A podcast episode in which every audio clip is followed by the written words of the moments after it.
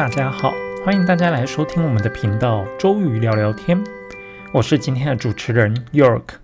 在这个月的《经济学人》杂志提到，人工受精正在努力满足需求。它的副标是“事实证明，开发技术来改变现状是一项艰巨的任务”。那在这篇文章提到，除了亚当和夏娃之外，一九七八年之前出生的所有人类，基本上都是在女性的体内受孕完成而出生的。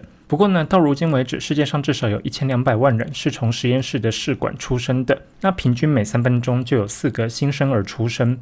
这个呢，就相当于全球大约在每一百七十五名新生儿中就有一名试管婴儿出生。那目前为止呢，有多种技术可以去帮助人工生殖，像是捐精啊，还有荷尔蒙治疗，以及火鸡滴油管法。那这个火机滴油管法呢，我们不是在实验室有一种类似叫滴管的这种工具吗？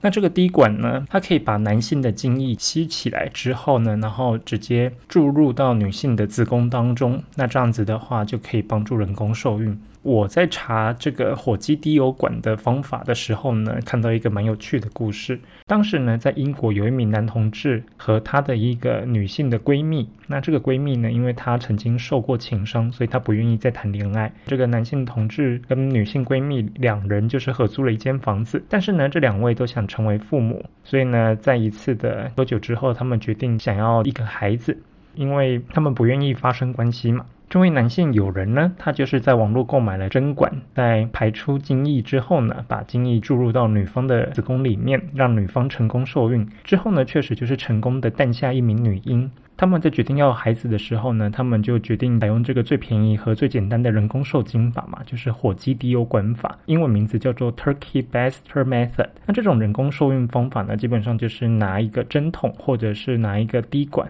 然后呢将新鲜的男性精液就是直接注入女性的子宫里面。这个呢，就是我在查阅火鸡滴油管法的时候查到了一个有趣的故事。目前有这些技术可以就是帮助受孕嘛，但是呢，没有任何的方法能够像试管婴儿能够产生如此重大的影响。那每年其实都有超过一百万的女性，她们是经历荷尔蒙升高的月经周期的严酷考验。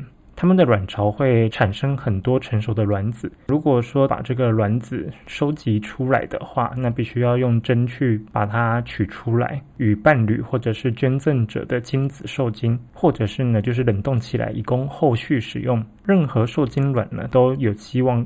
可以分裂成胚胎，然后呢，再将其中一个或多个胚胎直接注入到女性的子宫里面，让这个受精卵在子宫着床，或者是呢，可以把受精卵再次冷冻。那这种方法呢，不会像以前的技术为身体带来风险，这个技术还是非常痛苦的。想要人工受孕的夫妻也都是觉得非常精疲力尽，而且是有侵入性的。随着体外受精现在变得就是越来越安全跟普遍，它效果也变得更好。这个在某种程度上面要归功于胚胎处理技术的进步。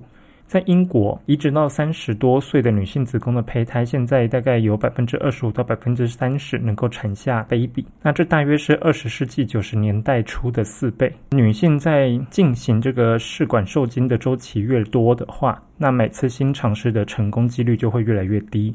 生物学的研究当中提到，如果说一开始你在做这个试管婴儿受精的几率，如果是成功率比较高的夫妇的话，他们其实再次怀孕的几率也会比较高。但如果原本成功率就比较低的夫妇的话，他们再次尝试的话，成功率还是会比较低的。而对于那些成功的夫妇来说呢，这些试管婴儿的出生呢，是一场奇迹，让他们最终就是拥有他们梦寐以求的孩子。随着技术的进步，还有人们对于方法的接受度提高，受精卵的来源其实开始变得更加广泛。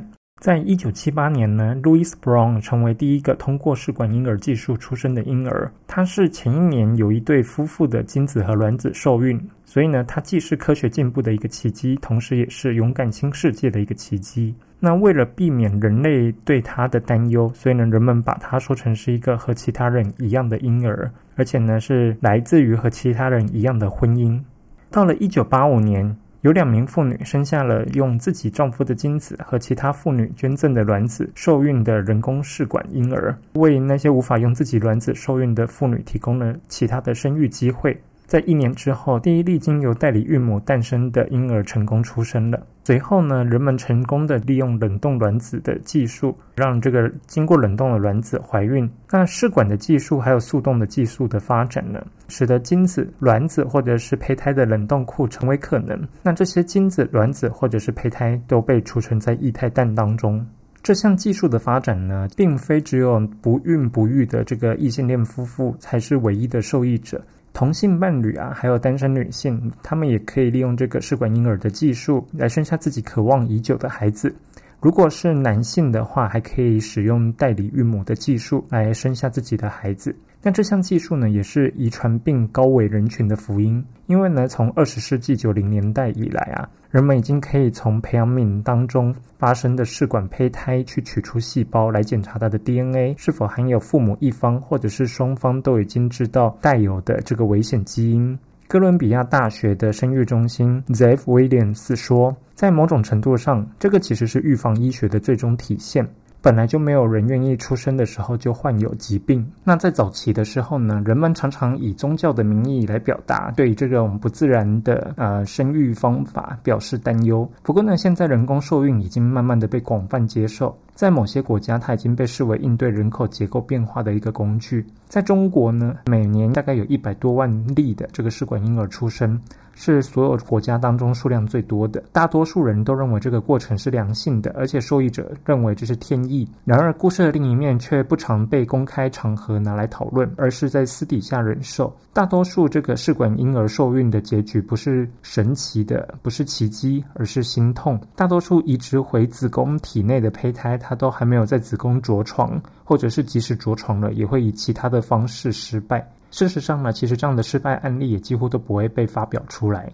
现在有一个词是可以用来形容确诊失去胎儿的这个医学名词，叫做流产。但是呢，却没有任何一个名词来定义失去胚胎，因为这个胚胎其实从来没有进入妈妈的子宫内膜，也从来没有和这个妈妈的血液供应相连，从来就不需要创造这样的一个词来特别提到呃受孕失败的胚胎。尽管在女性体内受孕的胚胎也会发生这种情况，就像试管婴儿受孕的胚胎一样，在女性体内自然受孕的胚胎其实从来没有被人看到过，甚至呢都不会有人知道。但是呢，如果说是试管婴儿这种体外受孕的方法，胚胎会被监视，而且还会被拍照。那一对夫妇他们胚胎移植之后离开诊所，他们是知道他们自己带走了一个有可能会发展成生命的胚胎，他们不得不痛苦的去等待两周。来了解，说他们的胚胎到底是发育了呢，还是最后流掉了？试管婴儿带来对于生育的喜悦，和其他正常生育的古老喜悦是一样的。它是克服了逆境而变得更加甜蜜，而它带来的悲伤也是全新的，而且是陌生的。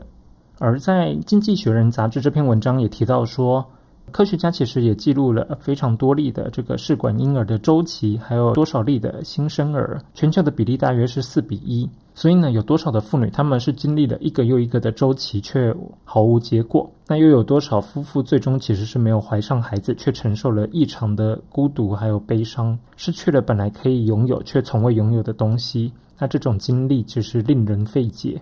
这项技术的失败率表明出人们对这个创造人类的生命其实知之甚少，而且呢，轻松生育的机会又是如何随机分配的？这个技术的成功掩盖了我们人类对这种认知的不足。事实上呢，他们可能会使这种情况永久化。通过这个提供合理的成功率呢，使试管婴儿的技术似乎变得不需要再去更好的研究。但在编写这份报告而接受采访的生育研究人员，他们一致都认为。有关人类生殖的这个基本问题啊，还是处于非常低的一个研究地位，这个关注度低到让人惊讶。尽管如此，有一点基本认识还是非常清楚的，那就是年龄会导致试管婴儿的失败率是一个越来越常见的原因。因为几乎其他所有哺乳类动物的雌性或多或少都能够在年纪越大的时候能持续生育，直到死亡为止。然而呢，人类和另外五种已知的鲸鱼是个例外，它们的生育能力会随着年龄的增长而降低。在大多数发达国家还有发展中国家，妇女们慢慢的就是推迟生育年龄。在英格兰还有威尔斯。基本上，妇女生育第一个孩子的平均年龄在二十九岁，比五十年前多了五岁左右。在上海呢，妇女的生育年龄还反而还比英格兰和威尔斯多出一岁，大概落在三十岁左右。在美国呢，现在大概每五名妇女当中就有一名妇女的头胎年龄是超过三十五岁的。从医学的角度来看，这已经被归类为老年病了。西班牙呢，在两千零八年金融危机之后，产妇的年龄也急剧上升，大概百分之十的新生儿母亲年龄都超过四十岁了。在这篇文章也提到，人们如果越晚尝试受孕，它的成功率也会越低，这也可能是导致试管婴儿需求增加的一个主要原因。同时呢，它也是导致试管婴儿失败比率过高的一个原因。在英国呢，四十到四十二岁的胚胎移植成功率平均只有三十五岁以下的三分之一。最重要的其实是卵巢取出卵的一个年龄，而不是受孕胚胎的子宫的年龄。这也就是为什么越来越多二十多岁到三十多岁的年轻女子已经开始冷冻自己的卵子。如果她们将来需要进行人工受孕的话，也许是因为她们推迟了她们要孩子的时间。那么年轻的卵子会给他们带来更大的一个成功机会。与延迟生育本身一样，这种选择性冷冻看起来似乎是可以扩大试管婴儿市场的一个规模。目前呢，冷冻婴儿还不到新生儿的百分之一，在少数几个国家几乎已经达到百分之十的这个比例了。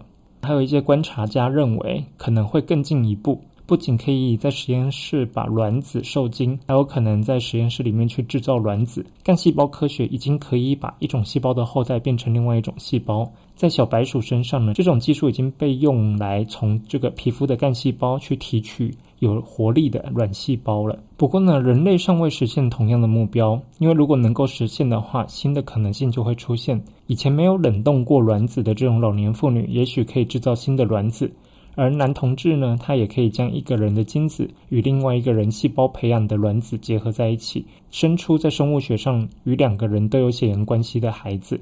而在实验室培育的卵子呢，原则上也可以是经过实验室去改造的卵子。有一些基因编辑的疗法正在临床试验当中。其实呢，是从患有遗传性疾病的这个儿童的骨髓当中去提取细胞，透过基因编辑的方法去除掉有害的突变基因，像是蚕豆症的病童。然后呢，将重新把这个干细胞输入体内。那如果说在受孕前去编辑基因组的话，可能会更简单，而且更便宜。如果卵子可以批量生产的话，原则上也可以使其大量受精，并且能让夫妇去挑选出具有特定遗传特征的胚胎。那试图用这种基因编辑的方法来控制人类生物学，其实应该要敲响警钟了。因为呢，技术上的障碍是巨大的，然而在伦理、公共道德还有安全领域的障碍可能会更大。这些障碍表明，其实呢，对人类生命的控制，目前呢，已经达到一个让许多人都会感觉非常不舒服的程度。这种控制很可能是虚幻的，毕竟呢，人们会把试管婴儿理解为一种控制错误生物的方法，并以此为卖点。这个意思呢，就是代表说，我们会认为有基因缺陷的婴儿就不应该出生。那对许多人来说，事实证明并非如此。在研究都一致发现，大多数的试管婴儿。他们在完成保险公司或是政府承保的所有周期之前就被放弃了，主要原因是因为心理压力。他们所经历的和广告中常说的增强能力完全相反，他们会感到无法完全的控制自己。这一份报告的作者也对此感同身受。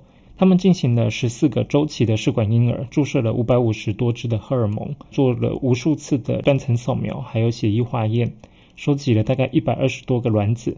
经历试管婴儿的这些夫妇呢，经历过二十三次尴尬的精子采样室，那只有三十四个受精卵形成的胚胎可以移植到妇女的子宫当中，其中还有三十个没有着床，只有三个着床了，但在接下来的过程当中却失败了。有一次呢是宫外受孕，还有两次的流产。五年之后，他们只有一个人怀孕了。其实我们现在对于这个试管婴儿的技术越来越成熟，对于这种不孕不育的夫妇。它其实已经成为了一个新时代的福音。然而呢，在针对可以做基因编辑或是挑选胚胎的这个方法。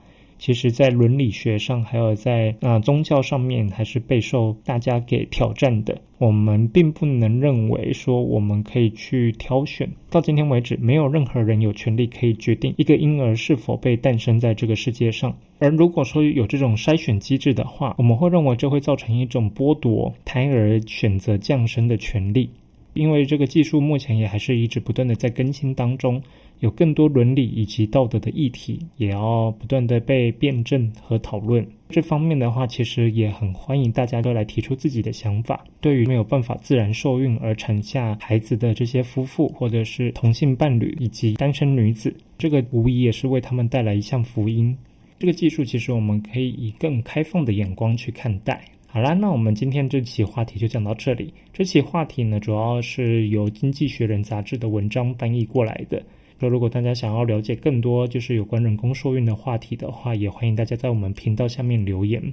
这一期节目如果说对你有任何启发或者是帮助的话，那也欢迎大家订阅我们的频道、按赞、分享给更多朋友。我们周瑜聊聊天，今天就聊到这里喽，我们下次再见，拜拜。